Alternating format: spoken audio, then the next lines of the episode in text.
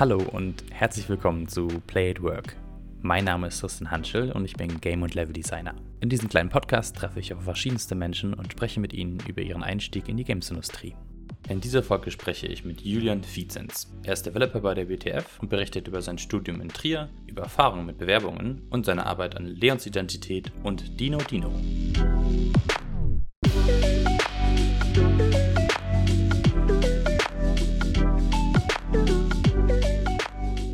Hi Julian, wie geht's? Hi, ähm, ja, mir geht's gut tatsächlich. Ich habe mich äh, ein bisschen verletzt beim Ultimate Frisbee spielen, Oh no. glaube ich. Aber ähm, ja, ansonsten, ansonsten geht's mir gut. Okay, okay, gut. Aber ich meine, das Wetter ist aber jetzt auch gerade zur Zeit wieder sehr gut. Da, da ähm, ist so eine Verletzung vielleicht auch in Kauf zu nehmen für, für mal ein bisschen draußen abhängen, anstatt die ganze Ja. Zeit drin. Ne? Du kennst es vielleicht schon aus den, aus den vorigen Podcasts. Ich fange immer mit so einer äh, ganz äh, lebensentscheidenden Frage an. Äh, wann hast du denn so für dich beschlossen, beruflich, professionell was mit Games zu machen? War das so eine bewusste Entscheidung? Hast du dich da langsam hinentwickelt? Wie war das bei dir? Ähm, ja, gute Frage. Es gab, glaube ich, so keinen augenöffnenden Moment für mich. Es war ähm, äh, wie bei vielen Leuten, glaube ich, eher so ein Zufallsprodukt. Ich bin tatsächlich relativ spät erst sozusagen selbstbestimmter Gamer geworden, Mhm. ähm, weil meine Eltern nicht so gro super große Fans von Videospielen waren, sind. Genau, das heißt, ich hatte sehr spät erst. Wir hatten eigentlich keine Konsolen, wir hatten keinen Fernseher. Ähm, es gab so den klassischen Familienrechner, an dem man ab und zu mal gespielt hat.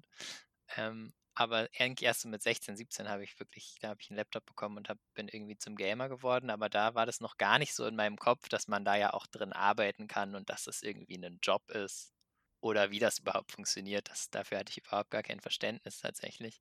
Mhm. Ähm, dann habe ich irgendwann Abi gemacht und ähm, stand wie so viele Leute vor dieser Frage, was macht man denn jetzt eigentlich so? Ähm, was durch meine tatsächlich durch die Bank ziemlich guten Noten in allen möglichen Bereichen auch irgendwie nicht einfacher wurde. Also meine, meine ähm, LK-Lehrerin, Leistungskurslehrerin meinte, ja, werd doch einfach Lehrer, du könntest ja so Mathe, Englisch, Kunst machen. So, ja, könnte man machen. ähm, ja, was wollte ich eigentlich machen? Ich wollte eigentlich Modedesigner werden. mhm. Ich habe mir da auch ein paar ähm, Studiengänge angeschaut. Ähm, in Deutschland ist es ja sehr schwierig. Deswegen habe ich mir die Niederlande angeschaut.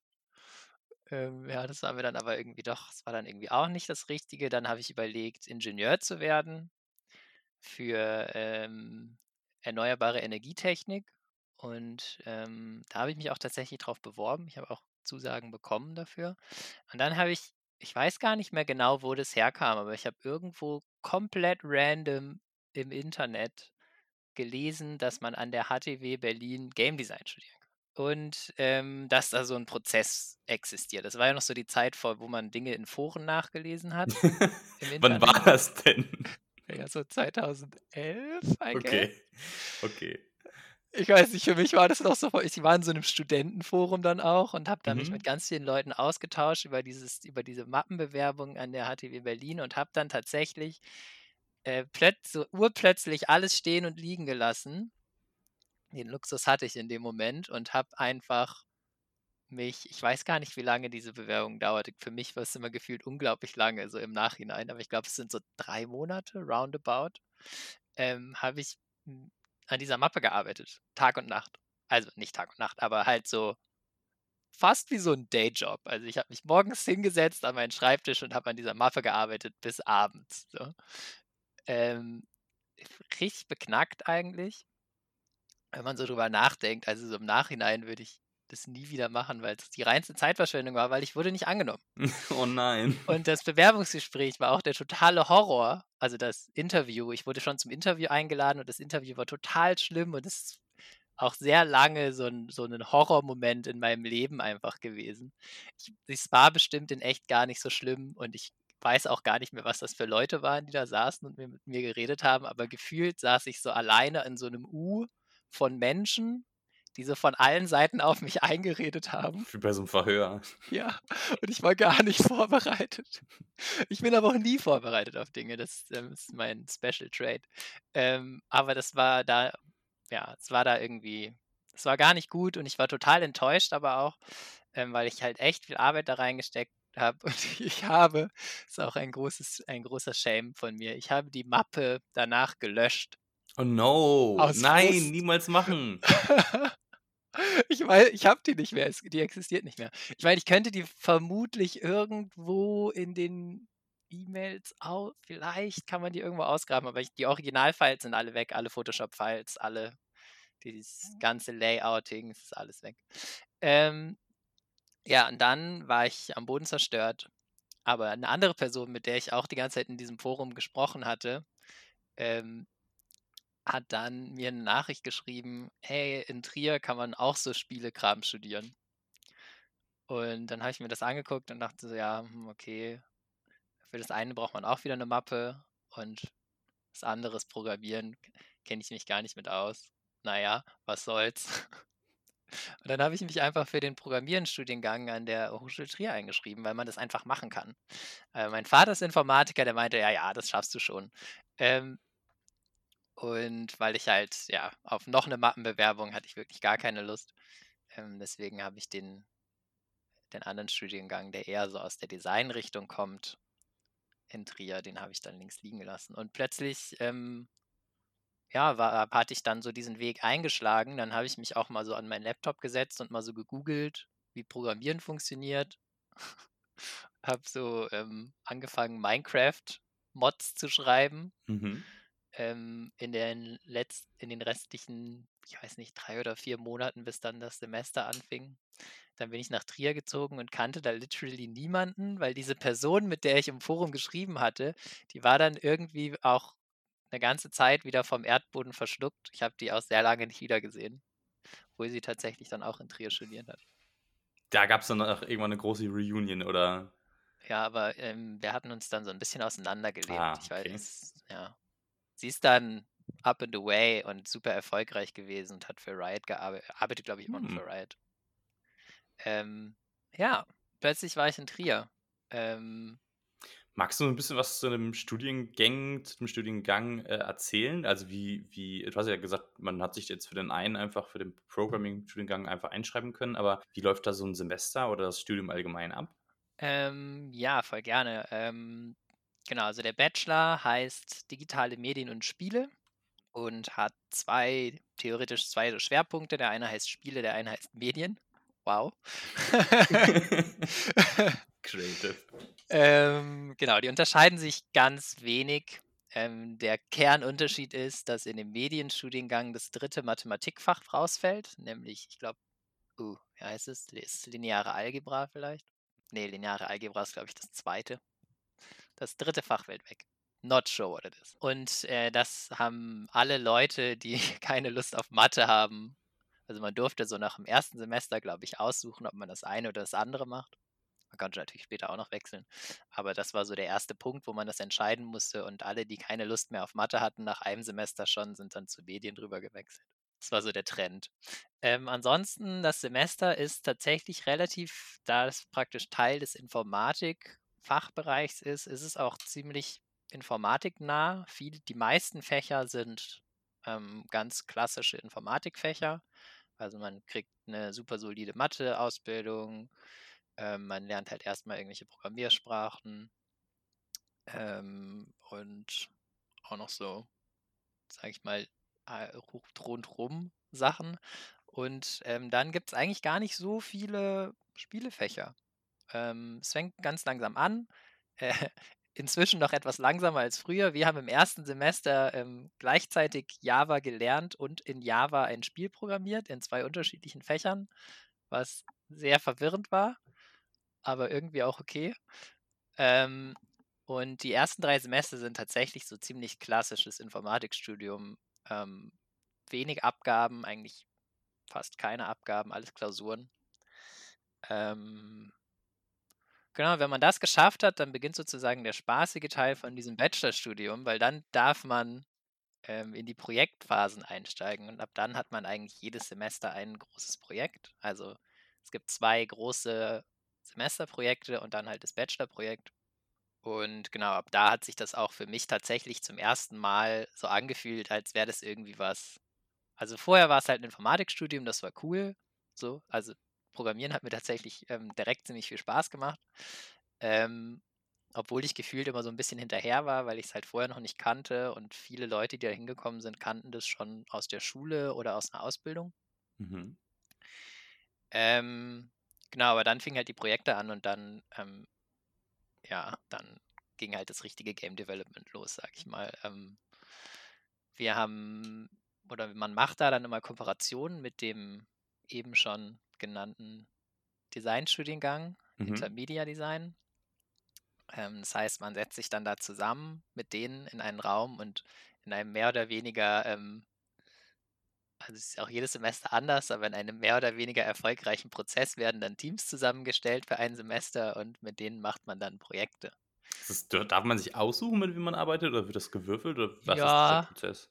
Dieser Prozess wird immer wieder neu erfunden, auf jeden Fall.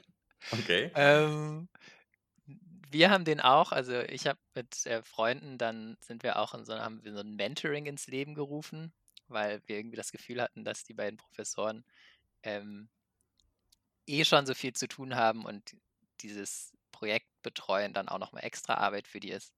Und haben da dann auch nochmal so verschiedene Konzepte durchprobiert, wie man diese Gruppen zusammenstellen kann. Im Endeffekt ist es irgendwie immer so ein bisschen gelaufen wie bei einem Game Jam. Also man versucht erstmal alle Leute sich gegenseitig vorzustellen, einigermaßen, sodass jeder jeden schon mal gesehen hat und dann wird gepitcht und Ideen werden vorgeschlagen. Ähm, in manchen Semestern ist es so, dass alle Leute schon mit fertigen Teams da auftauchen, fast, und irgendwie nur noch ein, zwei Leute irgendwo verteilt werden. In anderen Semestern ist es so, dass da Leute stehen, die noch gar nicht wissen, was sie vorhaben. Und ähm, Genau, es ist, äh, es ist ein bisschen wild, dieser Prozess, aber es kommen immer mal wieder coole Sachen daraus. Zum Beispiel Upside Drown ja auch. Mhm. Ähm, Grüße an der Stelle. Genau. Die ähm, habe ich auch mehrere Semester mit da gesehen. Ähm, genau. Und das ist dann der Teil, in dem auch irgendwie für mich das Studium so richtig losgegangen ist. Ähm, da habe ich dann einfach gemerkt, dass es total viel Spaß machen kann. Ich habe super viel Zeit in diese Projekte gesteckt. Manche waren besser, manche waren schlechter aber da ging es auf jeden Fall so richtig los. Ich finde das super spannend und ich würde auch gleich gerne nochmal auf die einzelnen Projekte oder äh, bestimmte Projekte, die du irgendwie äh, über die quatschen möchtest, äh, zu sprechen kommen. Aber mich interessiert noch, also ich kenne das bei mir aus dem Studium da, von damals, ähm, dass, also bei uns war es so, dass, dass man sich immer aussuchen durfte, mit wem man arbeiten ähm, musste, konnte, sollte. Und da, dass es dann so schnell so verschiedene Ideologien gab, wie man das angeht. Also manche Leute ähm, haben irgendwie nach dem zweiten Semester ihr, ihr Dream Team gefunden und dann halt zusammen gearbeitet. Und mhm. ähm, dann hat man ja auch, dadurch, dass man eingespielt ist, äh, ist man, glaube ich, schneller im Arbeiten und vielleicht auch ein bisschen effektiver und sowas. Auf der anderen Seite gibt es bestimmt auch Leute, und das habe ich auch ein paar Mal gehabt, dass ich gesagt habe, oh, also klar, ich mag die Leute, aber man möchte auch mal neue kennenlernen und irgendwie andere Eindrücke und andere Artstyles zum Beispiel auch oder einfach, ähm, weil man ja oft in diesen Studiengängen, zumindest aus meiner Erfahrung raus, so viele unglaublich talentierte Menschen hat und man möchte eigentlich mit jedem mal gearbeitet haben und mit jedem mal gesprochen haben, ähm, aber dazu nicht dann die Gelegenheit bekommt. Hattest du da so auch so eine, kannst du dich ja zu einem der beiden äh, Schulen quasi zuordnen oder hattest du auch irgendwie ein Team, das du immer dabei hattest? Ja, spannende Frage. Ähm, also ich glaube, bei uns ist es ein bisschen anders gewesen in Trier, weil man immer nur weil es eh schon so zwei Lager gab. Mhm. Es gab das Programmiererlager und es gab das ähm, Artistlager. Und die waren an und für sich auch immer so ein bisschen getrennt. Also die kannten sich nicht, die hatten keine Fächer zusammen.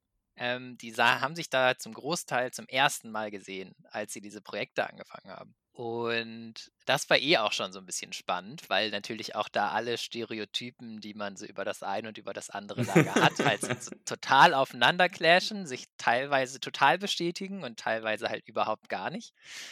Und ähm, tatsächlich habe ich mein erstes Projekt mit meinen damaligen besten Freunden gemacht und mit zwei Artists. Die eine war tatsächlich die ähm, Nadine von Upside Down. Ah. Ähm, und ja, das haben wir ähm, komplett volle Kanne vor die Wand gefahren. Es war ein eigentlich total interessantes Konzept. Ich finde es auch immer noch ein interessantes Konzept. Es war praktisch ein, äh, ein Puzzle-Plattformer rückwärts. Also die Mhm. Idee war, dass man, ähm, äh, das war auch so ganz klassisch, ne, so ähm, Hashtag Colonialism. Wir haben so ein aztekisches Ding gehabt. Ja, Ähm, das war ja auch voll der Hype mal, ne? ja. Ähm, in so Studentenprojekten vor allem. Ähm, genau, also wir hatten so Das ein oder halt Tempelding. Inuit oder Oder Eskimo-Themes so, sind genau, auch sehr beliebt. ja. Ähm, und da haben wir äh, die Idee war, dass man, dass das Spiel schon durchgespielt ist, wenn es anfängt. Mhm. Aber man hat durch das Lösen all dieser Rätsel die Apokalypse ausgelöst. Und jetzt hat man, jetzt muss man das alles wieder umkehren. Das heißt, die Rätsel sind schon fertig gelöst und man muss sie wieder unlösen. Und dann haben wir versucht, sozusagen Reverse-Rätsel zu entwerfen, die gleichzeitig, also die in beide Richtungen schwierig sind. Das war euer erstes Projekt. Ja. Sehr gut. Und die beiden Hardcore-Programmierer-Freunde von mir haben sich natürlich auch dazu entschieden, ganz klassischer ähm, Move, ähm, die Engine selber zu schreiben auf C++-Basis. Wie lange Ähm, habt ihr Zeit für die Projekte? Vielleicht das nochmal. ja, so ein? Semester, also so vier Monate. Ah, Okay, aber das ganze Semester dann auch, okay. Genau, ja, ja, schon. Also nee, beziehungsweise nicht das ganze Semester, man hat nebenbei auch noch ganz normale Fächer, aber man hat Mm, halt in okay. diesen vier Monaten, wie das in allen Studiengängen ist, oder? Ähm, so Crunch-mäßig hat man natürlich so viel Zeit, wie man braucht. Ähm, ja, also das war konzeptionell total cool, äh, in der Umsetzung total schlimm. Und tatsächlich habe ich mich dann im nächsten Semester, habe ich mir dann so überlegt, okay, man könnte ja auch mal mit anderen Leuten zusammenarbeiten. Man muss ja nicht alles auf Sympathiepunkten basieren. Ähm, und dann bin ich aber auf den Leuten hängen geblieben. Also das sind dann, ähm, also da habe ich meine jetzige beste Freundin kennengelernt, mit der ich seitdem gefühlt jedes Projekt und jede Bachelor- und Masterarbeit und alles zusammen gemacht habe. Mhm. Und ähm, ja, das ist sozusagen auf jeden Fall dann eine krasse Konstante geblieben, dass sie immer dabei ist, aber ähm, andere Leute nicht unbedingt. Ähm, also genau. So halb halb. Ich arbeite super gerne mit neuen Leuten zusammen, aber so eine, so eine Basis zu haben mit jemandem, von dem, von dem man einfach weiß, dass man gleich tickt, ähm, ist schon extrem angenehm. Ja, finde ich auch auf jeden Fall. Also, wenn man sich irgendwie miteinander einspielt, dann macht das vieles sehr viel einfacher.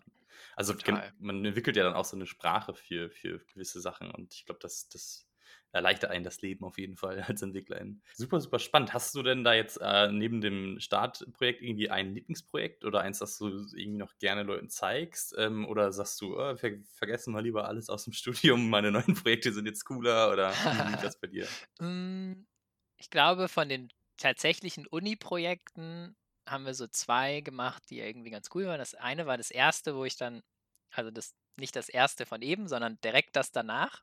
Das hat einfach super gut funktioniert, weil es ein sehr einfaches Konzept war. Ähm, da ging es ähm, darum, dass man ein kleines Kind spielt, das auf einem Spielplatz ist und ähm, es ging um dieses Kinder stellen sich coole Sachen vor, obwohl sie eigentlich nicht Mhm. cool sind, sozusagen. Also es ging so ein bisschen um Fantasie und es war eher so eine Art First-Person-Adventure-Game. Also man hat verschiedene Gegenstände eingesammelt, um dann, es war auch nur eine sehr kurze Demo, ne? Aber um dann ähm, so kleine Rätsel zu lösen. Und dann hat man halt zum Beispiel irgendwie einen Topfdeckel gefunden, den konnte man, der hat sich dann zu einem Schild verwandelt. Man hat einen Stock gefunden, der zu einem Schwert geworden ist. Dann hat man den Topf gefunden dazu, den konnte man sich dann aufsetzen und der ist dann zu einem Helm geworden. Ähm, genau, und so weiter. Und dann ging es noch weiter mit einem Weltraumlevel, wo man dann in so eine Pappkiste gestiegen ist mit einem anderen Kind. Und dann ist die Pappkiste zur Rakete geworden, aber dann ist die Rakete gecrashed und dann hat man eine Wasserpistole bekommen, um auf Papp-Aliens zu schießen. ähm, also Game Design mäßig überhaupt nicht deep, aber ähm, wir haben das total schön präsentiert bekommen und ähm, ich finde dafür, dass es nur ein Semester war, hat diese Grundidee von Kinder stellen sich coole Sachen vor und machen ihre eigenen Regeln auf dem Spielplatz, das hat ähm, total gut funktioniert. Ich wollte gerade sagen, das hört sich doch super, super cute an. Ich finde auch, man muss vielleicht ein bisschen mit dem Gedanken wegkommen, dass man im Studium immer direkt so ein komplett fertig gepolischtes äh, AAA-Game raushaut, Genau, sondern voll. ich finde das super super spannend, wenn man sich halt auch ausprobieren kann und experimentieren. Und da hat man ja noch die Zeit dafür, ne? Also. Total. Und da war nämlich auch ähm, zum ersten Mal genau dieser Gedanke, den du gerade so meintest, man muss nicht im Studium irgendwie ein Masterpiece schaffen, so, ne? Gerade am Anfang reicht es, wenn man erstmal was fertig kriegt. Und ähm, es war viel erfüllender, dieses relativ konzeptionell relativ einfache Projekt fertig zu machen und schick zu machen, als dieses andere Projekt, was konzeptionell viel komplexer ist ähm, und viel komplexere Game Design äh, Fragen zum Beispiel auch stellt. Mhm. Aber da halt völlig dran zu scheitern, hat mir gefühlt überhaupt gar nichts gebracht. So, ähm, genau. Und dann unser, ich weiß, es war glaube ich schon im Master, haben wir mal ein VR Harry Potter Spiel gemacht. Also es hatte nicht tatsächlich was mit Harry Potter zu tun, aber es war von der Idee, ich weiß nicht, ob du die kennst, die alten Harry Potter PC-Spiele. Ja. Da musste man so mit der Maus so Symbole nachzeichnen. Ah ja. Um so Zauber zu machen. Das haben wir im VR umgesetzt als Multiplayer gegeneinander Spiel und das hat einfach sehr viel Spaß gemacht zu entwickeln, weil wir ähm, halt wirklich ein ganzes Semester in so einem Keller saßen, immer mit zwei VR-Brillen und ähm, ja, einfach und das nur. ist dann so eine du Duellszene, oder? Genau, so wie so eine Duellszene. Da haben wir uns dann nochmal in schön auch nochmal in so ein Maya-Setting rüber. Gell? Daumen hoch für Maya-Settings. naja, ja, scheint ja irgendwie eine Konstante auch zu sein. ja, ich weiß auch nicht so genau warum. Ich glaube, wir wollten möglichst weit weg von Harry Potter gehen. Ah, okay. Das war ja, irgendwie das weit. Ja, ich weiß auch nicht. Das hat auch, das hat auch wenig mit Zauberei zu tun in meinem Kopf, aber ja, war ein schönes Projekt. Jetzt hast du ja schon gesagt, du hast auch einen Master gemacht. War der dann die natürliche Fortführung oder war der nochmal in einem anderen Bereich? Ähm, der Master ist tatsächlich ein Master Informatik ähm, mhm. in Trier. Man kann sich dann so einen Schwerpunkt drunter schreiben lassen. Der basiert darauf, ob du ähm, drei Fächer aus einem Schwerpunktbereich gewählt hast. Äh, Im Spielebereich gibt es, glaube ich, vier Fächer zur Auswahl. Ähm, ich habe drei davon gemacht und deswegen konnte ich mir dann Schwerpunkt Spiele darunter schreiben. Ich glaube Schwerpunkt Game Engineering oder so. Ähm, ja, der Master war, hm, das ist so ein bisschen einfach passiert. Ich wollte eigentlich arbeiten nach dem Bachelor. Ich habe keinen Job bekommen tatsächlich. Mhm. Ähm, ist nicht so leicht. Man denkt immer so, es ist leicht. Es ist tatsächlich auch leicht, wenn man nicht so hohe Ansprüche hat. Ähm, Also als Programmierer kriegt man eigentlich einen Job so, aber ähm, als Programmierer mit Ambitions und Dreams kriegt man eher keinen Job. Außer man ist, also das war zumindest meine Erfahrung so. Ne? Nach dem Bachelor ist es sehr schwierig. Ähm, generell, das wissen wir auch alle, glaube ich, in der Spielebranche. Ähm, Junior-Stellen sind hart umkämpft und äh, sehr selten. Und ähm, dafür muss man einfach sehr, sehr gut sein. Und ich glaube, ich war auch einfach von den Dingen, die ich sozusagen bieten konnte, nicht so auf so einem Level, dass jetzt irgendwelche größeren Firmen irgendwie aufmerksam auf mich geworden wären oder so. Dafür bin ich auch nicht outgoing genug mit meiner Karriere zum Beispiel. Das war also, du wolltest aber auch schon dann in einen, ne, nennen wir es mal beim Namen, irgendwie AAA-Studio oder in einen größeren. Äh, ja, gar nicht unbedingt. Also ich würde mal so ähm, sagen, etwas etwas größere deutsche Studios waren so mhm. mein Plan. Ähm, ja, genau. Ich hatte, ich weiß gar nicht, wie viele Bewerbungen ich verschickt hatte. Es waren vielleicht so 10, 12. Ähm, mhm. Im letzten, so praktisch mein Studium zu Ende lief, in dem Semester, habe ich die halt so angefangen zu verschicken und währenddessen darüber nachgedacht, was ich mache. Ähm, ja, das hat, wie gesagt, alles nicht geklappt und ähm, meine beste Freundin war auch so, ach ja, ich glaube, ich bleibe noch ein bisschen in Trier und ich mache hier, glaube ich, noch den Master. Wir hatten in dem Moment, glaube ich, auch schon äh, Hiwi-Stellen durch dieses Games Mentoring, was wir gemacht haben. Mhm. Und haben dann sozusagen auch, ähm, äh, ich, mir fällt gerade nicht ein, was die nächste Stufe ist. Es gibt da noch so. Äh, es gibt äh, studentische und dann wissenschaftliche. Genau, genau, genau. Wissenschaftliche Hilfskraftstellen haben wir dann angeboten bekommen. Mhm. Und dann dachten wir uns, ja, okay, das ist halt super entspannt. Ne? Man kriegt, äh, man wird auch ziemlich gut bezahlt, muss, muss man dazu mal sagen. Mhm. Ähm, und das haben wir dann beide gemacht und haben uns beide für den Master entschieden. Und ja, es war cool, aber nicht wegen dem Studium. Ich will jetzt hier keine schlechten Sachen über das Studium in Trier sagen. Doch, kann man ruhig. Ähm, das Studium in Trier im Master ist extrem trocken. Mhm. Total trocken. Es hat sehr wenig mit Spielen zu tun, außer man ist so wie wir und steckt halt sehr viel Freizeit da rein. Also wir haben halt jedes Projekt, was wir bekommen haben, versucht irgendwie auf Spiele umzumünzen. Wir haben total viele Game Jams gemacht und so weiter. Und ähm, ja, aber der tatsächliche Win-Faktor für mich aus dieser Zeit waren äh, Freunde und Pen and Paper kennenlernen. Worauf Oh, wir ein okay. gesamtes Semester verschwendet haben, indem wir sehr wenig studiert haben. Und sehr viel Kampagnen gespielt, oder? Ich hoffe, meine Eltern hören sich das nicht an. ich schicke dir das gleich. Ja, genau. Wir haben äh, dreimal die Woche Pen and Paper gespielt oder viermal die Woche, als wir das entdeckt haben und waren Ach, Feuer und cool. Flamme. Und ähm, ja, dafür haben wir dann nicht so viele ECTS-Punkte gesammelt wie üblich. Ja, ist ja, ist ja quasi äh, Narrative-Driven Roleplay Genau. Self-Study, ne? Genau. Also es kann man alles, alles äh, darunter verschreiben, finde Auf ich. jeden Fall. Nee, voll cool. Aber ähm, das heißt, äh, also, oder was ich da so ein bisschen raushöre, und das äh, finde ich ähm, neben allen coolen Lectures und coolen Professoren und so, die ich äh, in meiner äh, Studienzeit halt auch irgendwie das, was man so am meisten mitnimmt, ist halt wirklich so, wenn man es jetzt businessmäßig sagen würde, das Netzwerk, aber eigentlich Freunde und, und Bekannte, die man irgendwie ähm, kennengelernt hat und mit denen man zusammen Projekte macht und irgendwie sich gegenseitig inspiriert. W würdest du das auch so als, als äh, Kernbenefit vom Studium mitnehmen? Oder? Mm, Also ich meine, für mich auf jeden Fall, ohne den Bachelor könnte ich kein Spieleentwickler sein, weil ich literally keine Ahnung davon hatte, überhaupt gar nichts darüber wusste und nicht programmieren konnte. Ähm, das heißt, der Bachelor war für mich schon auch einfach nur sozusagen Skill-Akquise sozusagen.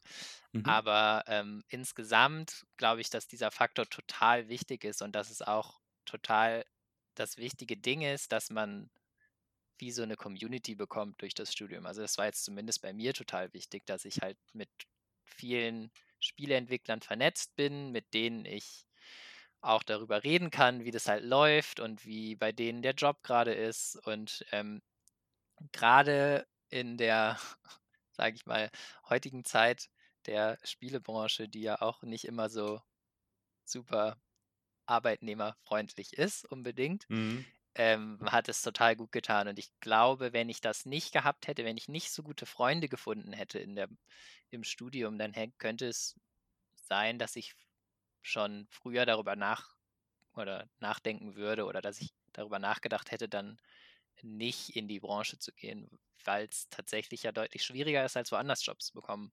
Auf jeden Fall. Was ja. mir ja letztendlich auch trotzdem passiert ist. Ne? Also, wenn wir da mal direkt hinspringen wollen, ähm, habe ich ja ähm, nach dem Master keinen Spielejob bekommen. Es war sehr unglücklich und ich war, war auch eine ganze Zeit lang ein bisschen sauer darauf. Letztendlich, glaube ich, war es nicht so schlimm. Ich hatte einen Job bei Dedelic eigentlich, Mhm. ein einen Halbzeitjob, während ich meinen Master zu Ende mache, als Game Designer tatsächlich, nicht als Mhm. Programmierer. Ähm, und ja, irgendwie ist denen ha auf halbem Wege aufgefallen, dass ja eine Teilzeitperson tatsächlich deutlich weniger arbeitet als eine Vollzeitperson. Mm, interessant, ja. Ähm, und dass die auch Deadlines haben und eigentlich bräuchten die schon auch eher eine Vollzeitperson. Und dann habe ich halt relativ klipp und klar gesagt, so ja, schön und gut, aber ich muss halt, ich möchte auf jeden Fall in diesem Semester meine Masterarbeit fertig machen. Es ist mir egal, wann ich die mache. Ich kann auch meinetwegen jetzt drei Monate Vollzeit arbeiten und dann drei Monate gar nicht oder so, wenn Mhm. euch das für eure Deadline besser passt. Aber ja, das hat alles nicht so geklappt. Das Blöde war, ich hatte schon eine Wohnung in Hamburg. Ich war schon in Trier ausgezogen. Und also ich hatte mir extra so einen Monat Vorlauf in Hamburg auch gegönnt und saß dann schon in Hamburg, ähm, als dann irgendwann die E-Mail kam, ja, dann machen wir das halt nicht. Eieieiei. Da waren natürlich, also es war natürlich auch total naiv von mir, es waren keine Sachen unterschrieben, es war alles nur E-Mail-Verkehr. Ähm, und ja, sehr ärgerlich. Hm. Ähm, dann saß ich da in, in Hamburg und wusste nicht so genau, wohin mit mir. Ich musste eine relativ hohe Miete für ein sehr kleines Zimmer bezahlen.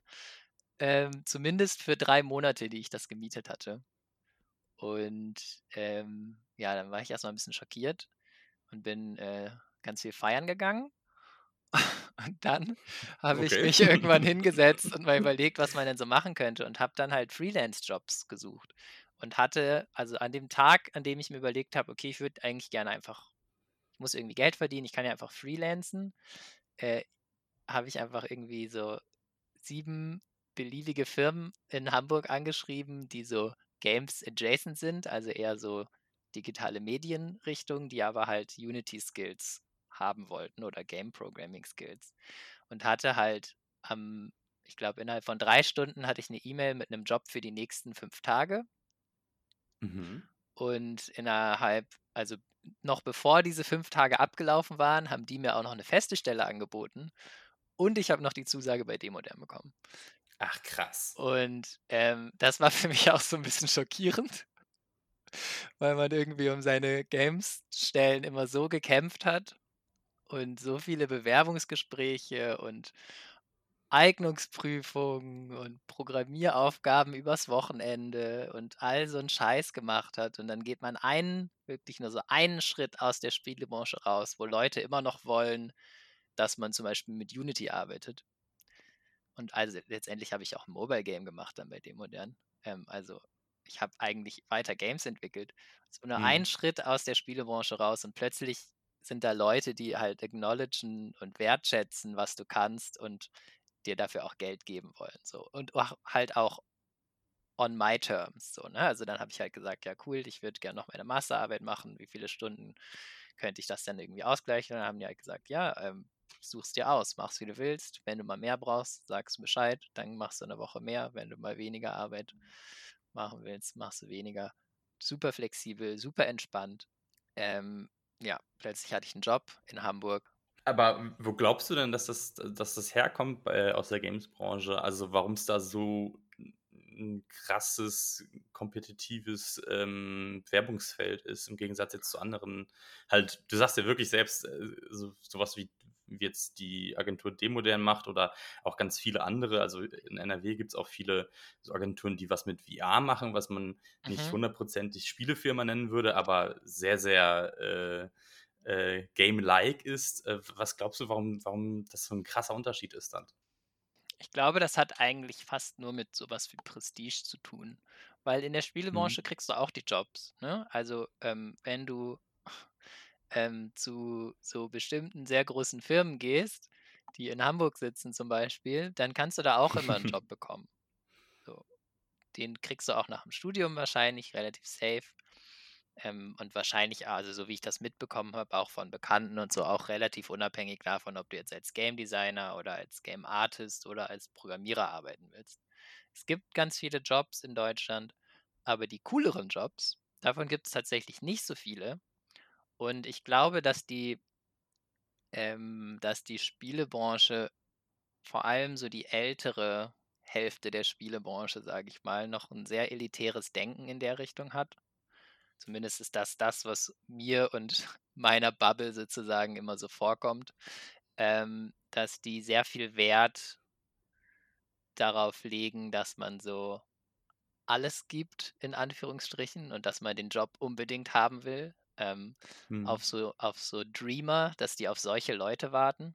Und ja, ich glaube, das ist so 'n bisschen so 'n Ding, dass sie die auch die Freiheit haben darauf zu warten, weil es genug Leute gibt, die das gerne machen würden und die auch sozusagen, ja, so 'n bisschen sich da auch unterbuttern lassen, weil tatsächlich sind ja oft die Bedingungen dann auch nicht so mega prickelnd bei so größeren Firmen, Das ne? Das wäre jetzt auch so 'n bisschen meine Theorie gewesen. Also, ich kann's natürlich nicht sagen, aber, ähm, gefühlt ist ja äh, also niemand geht ja in die Games-Branche, weil er sich denkt oder sie sich denkt: „Oh, da werde ich jetzt richtig Asche machen und richtig Geld verdienen.“ Und das ist ja eigentlich immer so 'n der der die Motivation, die intrinsische, kommt ja immer so 'n bisschen aus der Passion fürs Medium. Ja, total. Und, äh, das ja, das ist eigentlich echt schade dann, dass das, äh, dazu führt, dass irgendwie da so 'n so 'n krasser Ellenbogen äh, so so 'ne krasse Ellenbogengesellschaft sich aufbaut und, äh, Leute vielleicht irgendwie sich Sachen erlauben können, die sie sich eigentlich erlauben sollten. Ja, genau. Also ich meine, heute war die große Controversy auf Twitter. Ist gar keine Controversy, ist einfach nur ein Shitstorm. Ähm, mit, äh, mit, mit Blizzard. Ähm, das spielt da auch mit rein, ne? dass die dann halt irgendwie Leute wollen, die sich sozusagen in ihren Workplace eingliedern, ohne zu meckern zum Beispiel. Ähm, Mhm. Da weiß ich in den großen deutschen Firmen nicht, wie schlimm es ist, sozusagen, weil ich noch in keiner gearbeitet habe. Aber im internationalen Markt kann ich es mir einfach sehr gut vorstellen, wie halt in den ganzen großen AAA-Firmen diese gleiche Culture, Studio-Culture halt irgendwie existiert und ähm, halt auch nicht ausreichend bekämpft wird und dass die halt auch total viel damit zu tun hat, dass die, dass halt so ein Leistungsdruck und so ein Wir wollen nur die Besten von den Besten und ihr müsst alles geben für diesen Job, ähm, dass danach halt irgendwie so ein bisschen ausgesiebt wird. Ähm, Mhm. ob, die Leu ob die das Gefühl haben, dass die Leute so sind. Und ich habe relativ schnell, also spätestens nach dem Master, habe ich für mich eigentlich dann festgestellt, dass ich das eigentlich nicht machen will. Ähm, es war auch echt so mit ganz viel Überwindung, dass ich das bei der Delic ähm, angenommen habe, weil ähm, der Ruf ist nicht so gut von dieser Firma Mhm. und die Bezahlung war saumäßig schlecht. Aber es wäre halt ein Game Design Job gewesen, beziehungsweise ein Game- und Level Design Job. Ähm, und das wäre sozusagen für mich eine Chance gewesen, das Label des Programmierers abzulegen. Direkt. Oh, hast du da ein großes Bedürfnis zu? Oder? Hm, ich, es ist mal mehr, mal weniger, aber ich ähm, fände es cool, weil das Programmierer-Label habe ich sozusagen aus dem Studium, Mhm. das habe ich auf dem Papier, aber das Game Design-Label, ähm, das kriege ich aus meinem Abschluss sozusagen nicht raus. Ne? Das muss ich halt sozusagen beweisen. Und das wäre eine Möglichkeit gewesen, das zu beweisen. Und deswegen ähm, hat mich das so interessiert. Ähm, ja. Aber ansonsten hätte ich es auch nie gemacht, tatsächlich. Und jetzt inzwischen ist es noch viel stärker, dieses Gefühl, so dass ich eigentlich einfach nur aufgrund von dieser Kompetitivität und diesem Leistungsdruck und diesem oft ja nicht so coolen Studiokulturen total abgeneigt dagegen bin, ähm, bei großen Studios anzufangen. Mhm.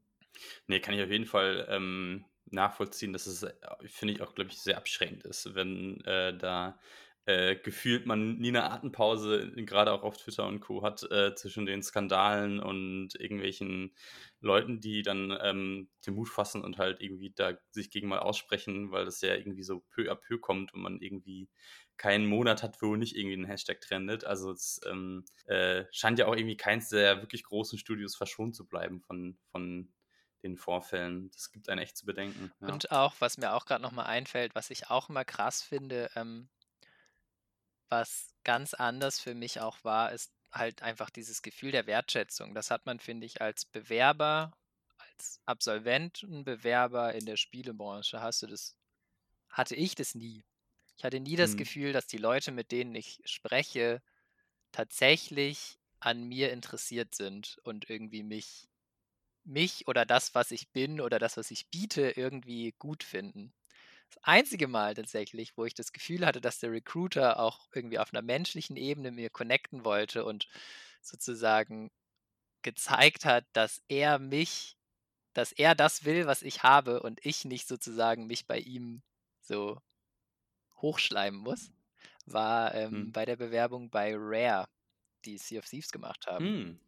Ja. Ähm, die tatsächlich dann aus anderen Gründen nicht funktioniert hat, ähm, weil ich halt noch meinen Master machen musste und das ging bei denen halt nicht mit Teilzeit und so, weil ich hätte halt nach England ziehen müssen und das ist auch ein bisschen kompliziert, aber genau, aber da hatte ich wirklich das Gefühl so, okay, die wertschätzen, wer ich bin und die wollen, dass ich für die arbeite. Und das Gefühl hatte ich dann halt erst wieder, als ich diesen Schritt aus der Spielebranche rausgemacht habe, dass Leute auf mich zugekommen sind und gesagt haben, hey, das, was du kannst, das finden wir gut, wir wollen das haben. Ähm, und äh, wie kriegen wir das hin, dass du für uns arbeitest, sozusagen. Ja, das ist nicht nur ein, äh, wir lassen dich bei uns äh, anfangen, sondern Genau. auch eins, wie können wir dich dazu überzeugen, dass du Genau, bei uns äh, arbeiten möchtest. Ja. Nee, das finde ich auch, finde ich auch super krass. Äh, wie, also ich habe selber mich noch nicht erlebt, aber ich habe es auch schon öfters gehört, dass Leute solche Erfahrungen gemacht haben. In beide Richtungen und dann eine leider mehr als in die andere. Jetzt würde mich da aber dann besonders interessieren, äh, du bist ja jetzt mittlerweile nicht mehr bei Demodern, sondern zu der Bild- und Tonfabrik gewechselt. Wie war da denn der, der Übergang? Hast du dich da nochmal neu drauf beworben oder haben die irgendwie von sich aus gesagt, wir finden dich cool? Und wie war das dann im, so reflektiert mit deinen anderen Bewerbungsverfahren? Mhm. Wie, wie war das dann dazu anders? Genau, also bei Demodern bin ich raus, tatsächlich unfreiwillig. Äh, ich wurde gekündigt nach einem Jahr, weil es mhm. der Firma nicht so gut ging.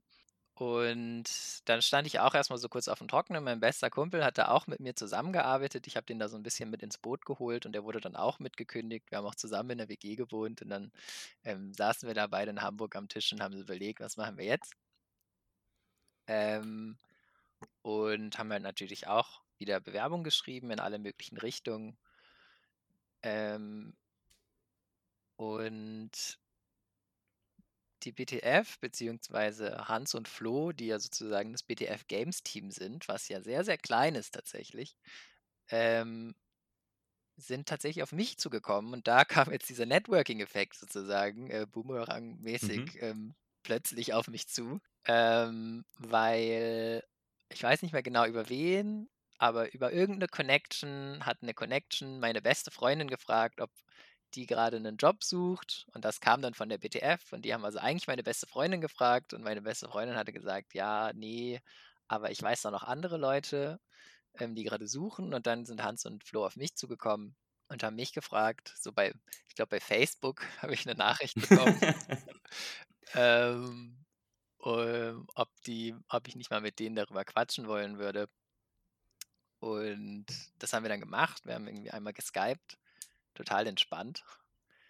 Ähm, und haben uns dann auch noch einmal in Berlin getroffen zum Essen. Und dann war das irgendwie gegessen und dann war das safe. genau, also das ist halt da nochmal ganz anders, weil also zu dem Zeitpunkt waren Flo, Hans und ich dann das Team, als ich eingestiegen bin. Das heißt, wir waren mhm. zu dritt. Und die waren natürlich auch ein bisschen desperate, kann man mal so sagen. Die haben, die haben nur einen Programmierer in ihrem Team und in dem Moment hatten sie keinen Programmierer in ihrem Team. Das heißt, sie brauchten ziemlich schnell einen Programmierer und haben halt ihr Netzwerk bemüht. Und ähm, so bin ich dann über das Privileg dieses Netzwerks, Hans hat auch in Trier studiert, ah. ähm, bin ich äh, da gelandet. Und äh, ja, total, total glücklich für mich, äh, weil ich tatsächlich keine andere Zusage bekommen habe in, in den zwei, drei Monaten, die ich da schon am Suchen war. Mhm. Ähm, und das Einzige, was noch parallel lief, war tatsächlich auch in Berlin bei Clan Games. Und äh, das, das, war. Die machen auch Mobile Games, ne? Nee, die machen inzwischen so ein crazy von Lego gefundetes MMO.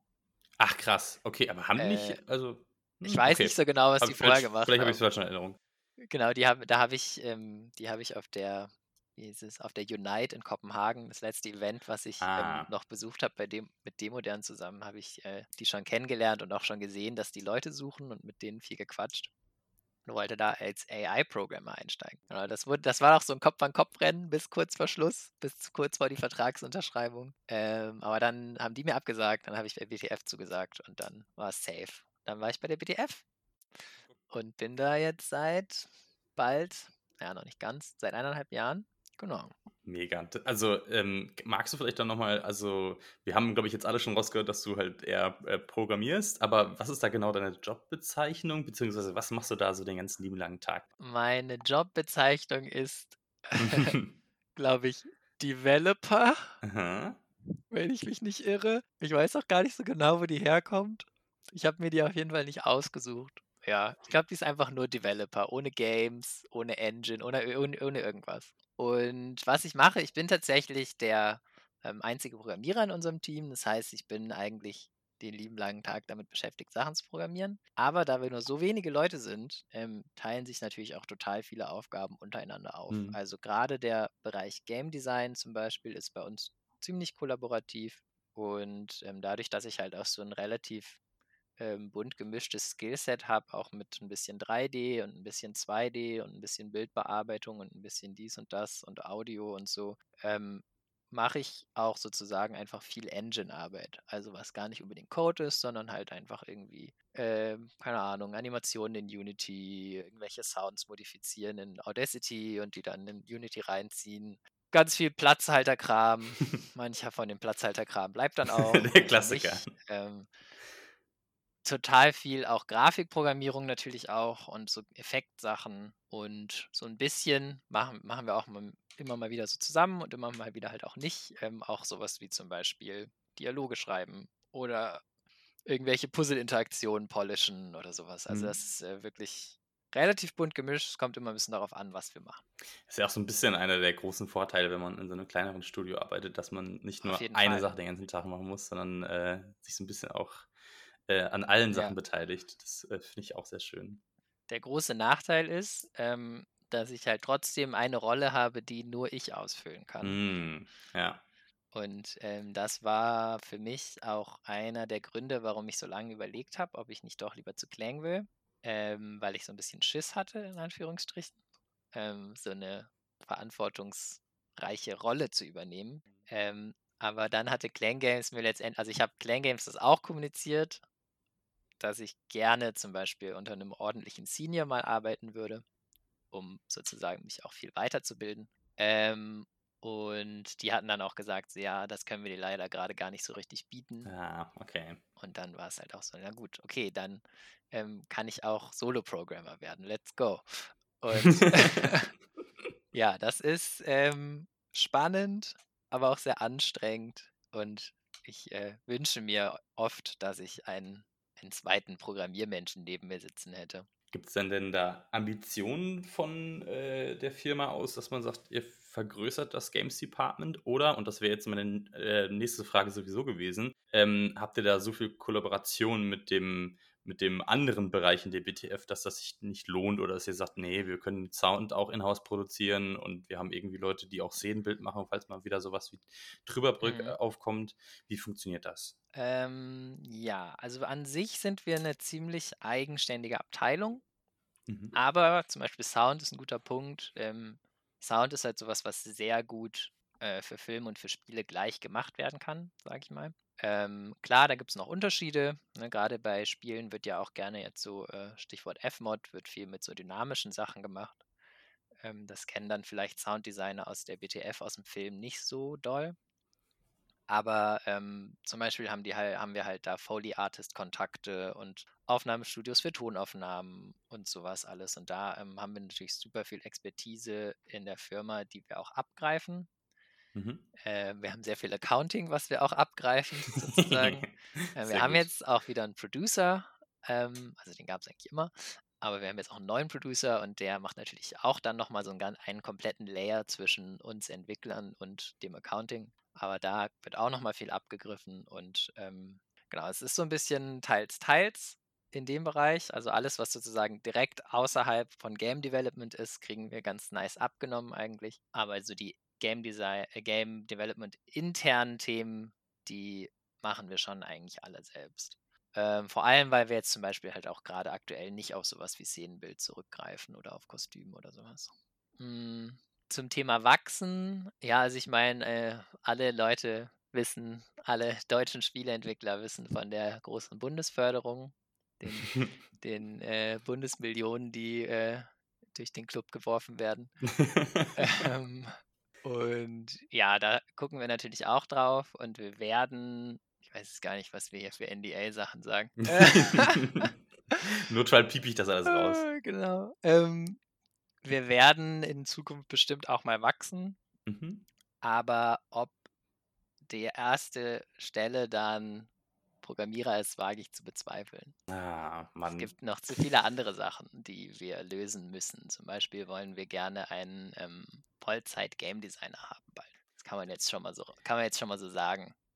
So langsam in die Welt hinaus. Ja, aber da würde mich dann interessieren, wenn du sagst, dich hätte das halt auch interessiert, Game Design als Stelle zu machen, ob da, da, du da dann nicht selbst deine Opportunity siehst und sagst, vielleicht kann ich das machen und dann macht jemand anderes Programming oder. Ich sehe, ich sehe die Opportunity manchmal, aber ähm, ich habe das Gefühl, dass mir da jetzt auch schon ein bisschen Expertise fehlt. Also ich müsste mich da ein bisschen mehr reinarbeiten und ein bisschen mehr noch sozusagen selber mit beschäftigen, damit ich confident sagen könnte, gerade in so einem kleinen Studio, wo diese, so eine Rolle dann irgendwie auch ziemlich wichtig ist, wenn man sie besetzt, ähm, dass ich dann confident sagen könnte, okay, ich fülle das jetzt aus. Ähm, ich äh, schmeiß den Code hin und bin jetzt Game Designer. ähm, Finde ich immer noch also total spannend. Es ist immer dieser Zwiespalt in mir, der irgendwie alles gleichzeitig können will. Aber ja, erstmal bin ich mit meiner Rolle als Programmierer eigentlich ziemlich zufrieden. Vor allem auch, weil ich da drin gerade relativ comfortable bin. So in einem, auf einem professionellen Level, würde ich sagen. Mhm. Nee, ist doch auch schön, wenn man, wenn man da sich sicher fühlt und wenn man sich auch mal einmal eingearbeitet hat und im Nachhinein machst du es dann äh, nicht mehr und dann macht der nach dir das total falsch und äh Ja, oder ich stell dir mal vor, dann kommt irgendjemand nach mir und der kann dann richtig programmieren. dann guckt er sich meinen ganzen Code an und schlägt so die Hände über dem Kopf zusammen. Ah, okay, das ist also. Du hast nie dokumentiert und das willst du nicht, dass es auffliegt. Was? Nein. Nein, das kann ich mir nicht vorstellen. So, äh, jetzt würde mich auch auf jeden Fall auch noch interessieren. Ähm, du bist jetzt, hast gesagt, bald seit anderthalb Jahren dabei. Was hast du denn in der Zwischenzeit für Projekte mitgemacht? Ihr macht ja auch kleinere Sachen, das heißt, habt, du hast ja wahrscheinlich jetzt nicht die letzte Zeit nur an einem großen Projekt gearbeitet. Äh, was kannst du da so erzählen? Was ähm, ist da vielleicht auch schon rausgekommen? Also, ich habe, seit ich angefangen habe, an zwei Projekten gearbeitet. Und zwar Leons Identität, das haben wir mit dem Verfassungsschutz zusammen gemacht, beziehungsweise mit dem Landesministerium für Inneres, wenn ich das jetzt richtig sage, äh, aus NRW. Mhm. Und ähm, danach Dino Dino. Und was noch nicht rausgekommen ist, woran wir ähm, jetzt mit der Prototypenförderung gearbeitet haben, das darf ich glaube ich sagen, weil Prototypenförderungsdinger sind Ja, ja auch ja eh öffentlich. Ja, ja. Genau. Ähm, genau, das ist The Apartment, das ist ähm, ein Narrative Adventure wieder. First Person, fast so wie das erste erfolgreiche Projekt, was ich jemals gemacht habe. genau, und da sind wir ja jetzt bald mit den Prototypen fertig und ähm, planen da dann weiter. Genau, und ähm, dieses Leons Identität, das war ganz spannend, weil ähm, ich bin eigentlich be bekennender Unity-Entwickler Mhm. und ähm, C Hater? Nein, ich bin kein Hater, aber ich ähm, habe einfach keine Ahnung davon. Bin auch, ich bin auch schon mal ähm, mit, mit äh, wie sagt man, mit wehenden Fahnen, nee, doch, vielleicht sagt man das so, mit wehenden Fahnen in einem Ubisoft ähm, Programmer-Interview untergegangen, weil mir mein gesamtes Base-Level C++ Oh. Knowledge abhanden gekommen ist. Ähm, ja, spannende Erfahrung. Äh, wenn die HR-Leute auf der anderen Seite auch nicht mehr wissen, was sie sagen sollen. naja, ähm, genau, und da haben wir dann uns aber entschieden, plötzlich Unreal Engine zu machen für ein Dreivierteljahr. Ähm, eigentlich in Vorbereitung auf das, was wir jetzt gerade aktuell machen und halt wegen fancy Graphics und Stuff, was man, Mhm. weswegen man halt Unreal Engine auswählt. Und ähm, ja, es war nicht so leicht, ne? Vor allem, ich war ja auch alleine. Ich hatte jetzt niemanden, der schon Unreal Engine konnte, den ich dann Sachen fragen konnte, außer sozusagen meine Bubble, in der zum Glück relativ viele Unreal-Entwickler drin sind.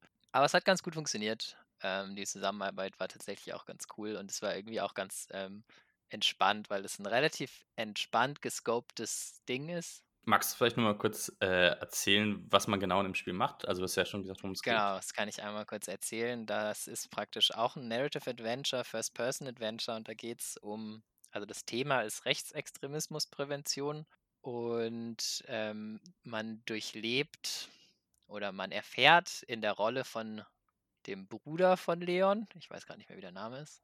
Man erlebt, wie der kleine Bruder rausfindet, was mit Leon passiert ist, und zwar, dass Leon rechtsextrem Mhm. geworden ist, sozusagen.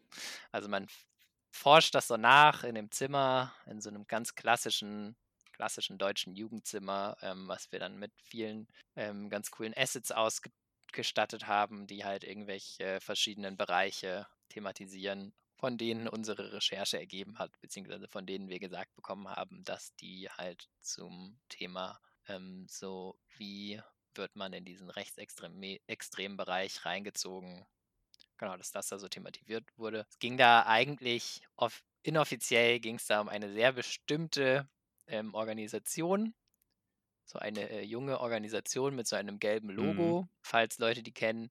Äh, offiziell haben wir das natürlich nie gesagt, weil die da in dem Moment noch nicht auf dem Verfassungsschutzbericht drauf standen. Und dann darf man sowas ja Mhm. nicht.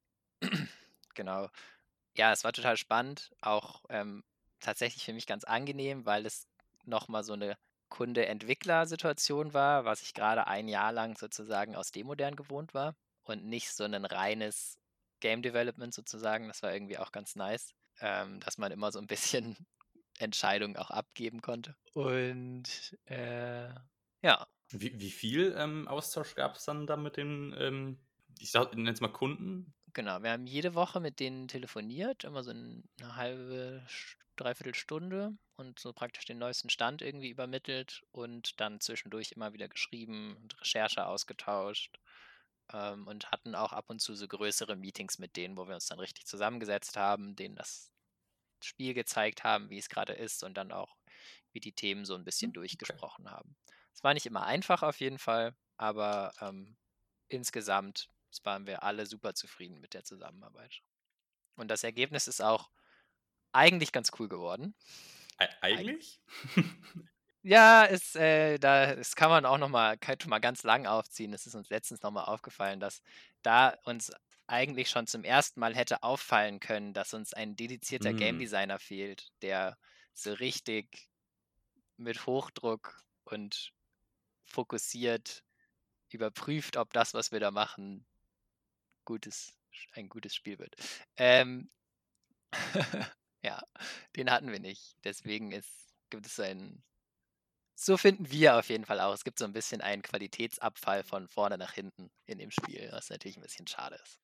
Aber äh, die äh, Erfahrung mit dem Kunden im weitesten Sinne habt ihr ja dann wahrscheinlich nochmal bei Dino Dino auch machen können oder äh, war, war das da anders aufgestellt? Das ist tatsächlich anders. Dino Dino ist ähm, sozusagen unser eigenes Projekt. Ähm, Mhm.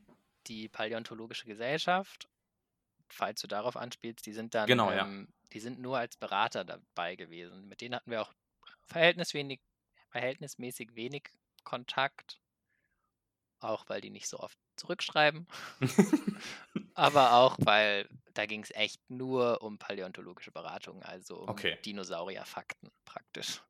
Wir haben von denen ganz viele Dinosaurierfakten bekommen und überprüfen lassen und nochmal geschickt und hin und her geschickt. Und ähm, ja, das war eigentlich das Ding. Und ansonsten ist es eigentlich einfach so eine aus, aus Leidenschaft und Dino-Liebe entstandenes Projekt, was schon angefangen hatte, als ich zur BTF gekommen bin Mhm. und dann nochmal auf Eis gelegt wurde, beziehungsweise so halb auf Eis gelegt wurde, während Leons Identität. Da haben wir dann angefangen, so schon so ein bisschen zweigleisig zu fahren ähm, und haben schon ganz viel an Dino Dino auch im Hintergrund gearbeitet. Wir hatten auch einen ähm, total coolen ähm, 2D-Artist, ähm, Freelancer, der für uns diese ganzen Dinos gezeichnet hat, ähm, die auch wirklich auf jeden Fall halt irgendwie so das Highlight der ganzen App sind. Und ähm, ja, das war eigentlich für mich gefühlt so eine relativ straighte App-Entwicklung. Äh, Wir Mhm. hatten ein Konzept, wir haben das immer mal wieder überarbeitet, wir haben immer mal wieder Sachen rausgeschmissen. Ähm, dadurch, dass es so eine Art Minispielsammlung ist, wurden natürlich auch erstmal ganz viele kleine einzelne Prototypen konzipiert. Ähm, und ja, die haben wir dann, die meisten davon haben tatsächlich relativ schnell irgendwie auch die Form bekommen, die sie jetzt haben. Manche wurden noch ein paar Mal überarbeitet. Ähm, aber so im normalen Rahmen, würde ich sagen. Auch da haben wir aber zum Beispiel auch gemerkt, dass diese, diese Load des Game Designers verteilt, das ist cool. Mhm. Ähm, es ist cool, mit allen immer gemeinsam darüber zu sprechen. Es macht auch total viel Spaß. Es macht mir auch total viel Spaß, weil ich ja, wie wir schon festgestellt haben, mir auch vorstellen könnte, das auch zu machen. Aber dann sozusagen, sobald alle den Meetingraum verlassen, sind manchmal die Ergebnisse halt auch dann wieder so ein bisschen liegen geblieben, weil dann halt Mhm. niemand der Game Designer ist, der die Ergebnisse nimmt und ähm, praktisch zu Ende macht. Ja, geht ja nicht, vielleicht nicht mal unbedingt um Skill oder so, sondern vielleicht auch einfach um Verantwortung und Genau, Workload. vor, Ne? vor Ja. allem eigentlich einfach nur, dass jemand da die, das in der Hand nimmt und sich sozusagen diesen, diesen Hut aufsetzt. Ich äh, finde äh, das total spannend, äh, dass ihr die beiden Projekte gemacht habt, weil die ja so, also vielleicht beide auf eine jüngere Zielgruppe als jetzt so der klassische äh, Ende 20er Gamer abzielen, aber dann doch irgendwie sehr, sehr unterschiedlich sind. Habt ihr da eigentlich als ähm, Firma oder als PTF eigentlich äh, irgendwie ein Theme oder äh, so, so, eine, so, eine, so, ein, so ein Motto, nach dem ihr eure Projekte ausrichtet? Oder ist es wirklich einfach, ey, wir haben Bock auf Dinos, äh, wir sehen hier die Opportunity, mit dem Verfassungsschutz zu arbeiten und wir machen das jetzt einfach? Oder äh, gibt es da irgendwie einen roten Faden, den ich vielleicht gerade nicht erkenne? Äh, es gibt, glaube ich, einen roten Faden, der durch Flo und Hans, durch die Charaktere von Flo und Hans ähm, sozusagen erstellt wird. Dino Dino fällt da ein bisschen raus. Dino Dino ist halt echt einfach nur so ein, hey, ähm, Leute, wir finden Dinos richtig nice. Und die Geschäftsführung von WTF hat jüngere Kinder. Flo hat ein kleines Kind und die waren alle so, ey, wie wär's, wenn es mal so eine richtig, richtig geile Dino-App gibt? Einfach so eine richtig geile Dino-App. Sehr gut. Und dann haben sich alle drauf gestürzt und dann wurde eine richtig, richtig geile Dino-App gemacht mit vielen Bugs. Ähm, und die andere, der eigentliche rote Faden ist aber äh, Storytelling, würde ich sagen. Hm. Flo und Hans kommen beide aus dem Film natürlich. Die BTF ist ja eigentlich eine Film- und Fernsehfirma ähm, und haben auch eine sehr, sehr große Liebe für, für Storytelling und Narratives und Film. Und ähm, ich finde auch bei Trüberbrook merkt man das auch schon. Ne? Das ist auch irgendwie eine, eine krasse Story. Also sehr cineastisch. So genau, und es ne? ist sehr cineastisch. Und ähm, Leons Identität ist auch eine Geschichte, die wir erzählen wollen. Äh, mehr als dass es sozusagen ein Spiel ist. Mhm. Und ähm, The Apartment auch. The Apartment ist ähm, angelehnt an den Episodenfilm also an das Konzept des Episodenfilms. Das ist der geheime rote Faden, aber ich glaube, es ist kein offizieller roter Faden. Also die Idee war immer sozusagen, dass ähm, wer eine Idee hat, erzählt mal davon und wenn wir die alle cool finden, dann, ähm, dann machen wir die vielleicht. Da kommt mir gerade eine Frage, die, die ich vielleicht einfach mal generell auch ins, äh, ins, in den Fragenkatalog für meine Gäste hier übernehmen muss. Hast du denn da so ein, so ein Dream Project, wo du sagst, ich will schon immer mal an so einem Spiel arbeiten? Ich habe äh, so ein geheimes kleines Büchlein. Ich weiß nicht, was mm. es ist. Hm. Äh, ich ähm, habe sehr viele geheime kleine Büchlein und die sind immer alle nicht da, wo man sie denkt, dass sie sein sollten. Ähm, ich habe ein, so ein Büchlein, das habe ich im Studium angefangen und habe da immer alle Ideen in Richtung also in Richtung Spielekonzepte, die mir so gekommen sind, habe ich da immer festgehalten. Ähm, da sind viele ganz, ganz große Sachen drin. Ganz mhm. viele ganz große Sachen, ein paar kleinere Sachen auch. Aber tatsächlich glaube ich, dass nichts davon, ich müsste mir die nochmal durchlesen, aber ich glaube, da ist nichts drin, was so übertrieben visionär für mich ist, dass ich das ähm, dass ich das unbedingt machen wollen würde und dass ich dafür alles hinschmeißen würde, zum Beispiel. Ein mhm. Grund, warum ich noch nicht, äh, noch nicht mit meinen Freunden zum Beispiel äh, ein Studio gegründet habe, ist, dass niemand von uns so war wie, ah, ich habe die perfekte Idee schon in der Tasche, let's go. ähm, ja gut, der Success von einem, von einem Indie-Studio ist ja leider selten an eine gute Idee nee, gebunden. klar, ne? überhaupt gar nicht, ne? aber das kann so ein guter Faktor sein, um mal überhaupt sowas ins Rollen zu bringen. Ähm, während so, ja, wir müssten uns dann erstmal nochmal überlegen, was wir überhaupt machen. Das ist immer schon so eine schlechte Basis, um so einen Hype zu generieren, finde ich. Ähm, ja, tatsächlich, ich wusste nie, dass es mein Traumprojekt gewesen wäre. Mhm. Aber, wie heißt es? Moonglow Bay. Das ist so ein Fishing-Game. Da geht es einfach nur um Fishing. Okay. Und als ich das gesehen habe, dachte ich so, wow, das wäre es gewesen. Von welchem Entwickler ist das denn? Das ist äh, von äh, Let Me Not Lie, Bunny Hug Games, mhm. ähm, einem Haufen extrem cooler Menschen aus dem Internet. genau, Moonglow Bay, äh, total cool, total schöner Voxel-Style. Ähm, und das halt Fishing als, ja, guck's dir unbedingt an. Äh, das ist aber nicht dieses Mobile-Game, wo man so eine ganz lange Fishing-Lure hat, die man Nee, nee, das ist so eine Art Stardew Valley mit nur Fishing. Okay, okay. Und Fishing und Cooking, glaube ich.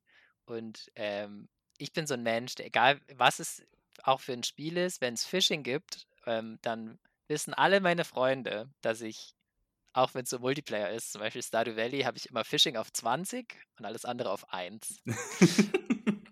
Jedes Mal, auch wenn ich neu anfange und schon zum hundertsten Mal jeden Fisch einmal gefangen habe, mache ich es einfach immer wieder. Phishing ist einfach mein, meine, ähm, meine Secret Gaming Leidenschaft, obwohl ich äh, das eine Mal, dass ich es in echt gemacht habe, es weder extrem spannend fand noch besonders gut darin war. Also eigentlich gar nicht gut. Ich habe keinen Fisch gefangen.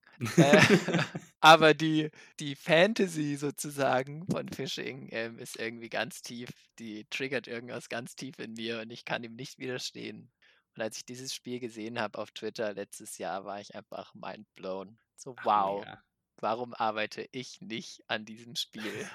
Aber gut, also auf der einen Seite äh, will ich ja noch einwerfen, man kann da, glaube ich, echt auch nochmal eine Stunde drüber philosophieren, warum das so ist, weil an, das ist bestimmt nicht äh, ohne Grund so. Das ist ja auch ja. Mischung aus Skill und dann hast du aber einen sehr großen Randomness-Faktor ja oft dabei. Total, völlig. Ein gutes Fishing-Game, das richtig schön responsive ist und mit irgendwie Cues und so, kann bestimmt auch einfach sehr viel Spaß machen. Es gibt ja einen Grund dafür, dass es in jedem dritten äh, Open-World- oder Rollenspiel ein Fishing-Minigame gibt. Ja.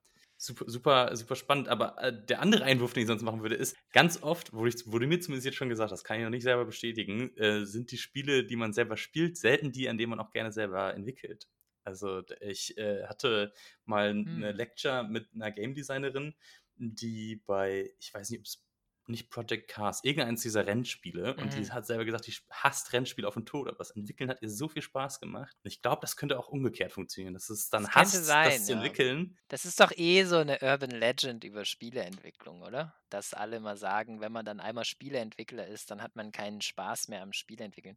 Das hat uns unser oh, nee, Professor auch Fall. damals immer, äh, nicht am Spieleentwickeln, sondern am Spiele spielen. Das wollte ich sagen. Ja, ja. Also, dass, dass der Job einem das Spielen kaputt macht.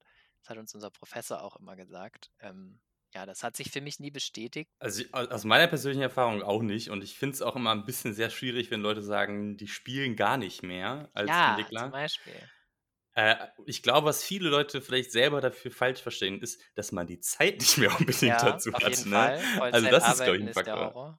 Ja. Also das, äh, das ist, glaube ich, ein Faktor, der es dann eher ist. Ähm, und das ist im Kontrast zu äh, Student-Schüler, wo man halt irgendwie ja. die ganze Nachmittag Zeit hat, irgendwie die 100 Stunden ins neueste Assassin's Creed reinzustecken, dass das dann äh, mit... Ja, klar, das kann auf jeden Fall voll sein, dass das irgendwie sowas ist. Ja, weiß ich gar nicht so. Ich, ähm, das ist auch so ein Ding, wo ich auch schon ganz oft mit Freund, meinen Freunden drüber gesprochen habe, so, ähm, wenn wir brainstormen, was wollen wir für Spiele machen? Ja, was spielen wir denn gerne? Mhm. Ähm, aber es ist auch schwierig. Es, äh, ich bin ganz schlecht darin, so Top-Listen zu erstellen. Deswegen. Oh Gott, ich auch. Äh, das, äh... Ja, und dafür ist meine Steam-Library auch zu wild, ähm, um jetzt so um da jetzt einen Trend rauszupicken, glaube ich. Hm. Wholesome Games, das wäre, glaube ich, das Einzige, was ich sagen könnte. Wholesome Games. Da, da, bin ich voll bei dir. Mittlerweile frage ich mich aber auch echt, was der, was der Genrebegriff eigentlich meint, weil es ja. gibt da auch so unterschiedliche. Ja, total. Ja, ich würde auch nicht jedes, jedes Spiel aus der äh, Wholesome Direct entwickeln wollen, aber viele schon. Hm, nee, Einfach nur Fall. dieser, dieser, ähm, dieser, dieser Wholesome-Faktor, ähm, ja, ist schon ein starker Pull für mich. Auf jeden Fall. Für mich wird auch ein Spiel schnell interessant, wenn es einfach mal nicht äh, jetzt böse, äh, hippie-mäßig Gewalt äh, im, im, ja. äh, im, im Vordergrund stehen hat. Also der, das, die Konf das Konfliktlösen durch körperliche Gewalt oder sowas. Das heißt nicht, dass ich nicht super gerne Shooter und äh, God of War und alles ja, gleich spiele, aber äh, jetzt, allein der andere Ansatz ist schon manchmal sehr interessant. Ja. Total. Aber tatsächlich, wenn du mich nochmal fragst, sozusagen, was wäre das Traumspiel? Ich glaube, mir geht es inzwischen gar nicht mehr so sehr um das Traumspiel. Ähm, ich glaube, was eher sozusagen mein Ziel wäre, wäre die Traum, das Traumstudio zu finden. Hm. Also genau die richtigen Leute auf genau der richtigen Wellenlänge. Ähm, Sehr gute Antwort. und äh, das ist, glaube ich, mir tatsächlich viel wichtiger, auch in der aktuellen Spielebranchenkultur merke ich es immer mehr, dass es gibt diese Menschen irgendwo ähm, und wenn man genau die findet, dann ist es, glaube ich, auch nicht so wichtig, woran man arbeitet, wenn man das Gefühl hat, dass es irgendwie ein, einfach eine, eine, eine schöne ähm, Zeit zusammen ist, dieses Arbeiten, weil arbeiten tut man sehr, sehr viel in seinem Leben, hm. ähm, jeden Tag. Und es ist sehr viel Zeit, die da drauf geht. Und ich finde, man sollte eigentlich vor allem gucken, dass diese Zeit, dass man die irgendwie gut rumkriegt, so mit den richtigen Leuten und an den, an, mit dem richtigen Mindset. Schöner hätte ich es, glaube ich, nicht sagen können. Es äh, sehr, sehr weise Worte von dir auf jeden Fall. Ich würde das auch fast schon gerne als, als Abschluss nehmen und äh, dir nur noch schnell meine drei Quickfire-Round-Fragen um die Ohr, äh, Ohren hauen. Let's go. Und hoffen, dass ich jetzt nicht da dieses Holz im Ende mit kaputt mache. genau. Äh, ich, Dann schneiden wir die einfach davor. Ja, genau. Das mache ich alles in der Post. ähm, yeah. Genau, also ich stelle immer am Ende äh, drei äh, Fragen einfach aus dem Bauch heraus antworten. Mhm. Die erste wäre, was ist denn was, was du gar nicht an deiner Arbeit leiden kannst, an deinem Job?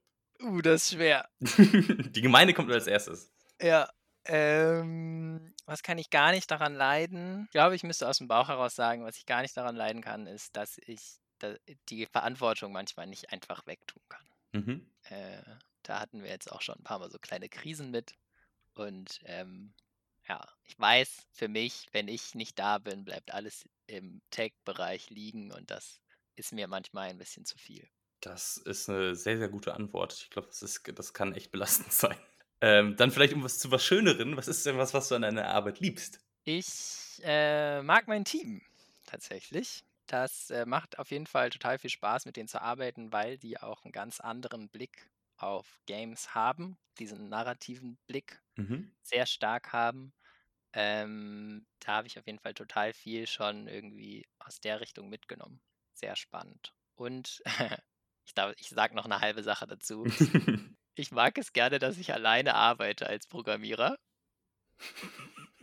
weil niemand überprüfen kann, wie scheiße mein Code ist.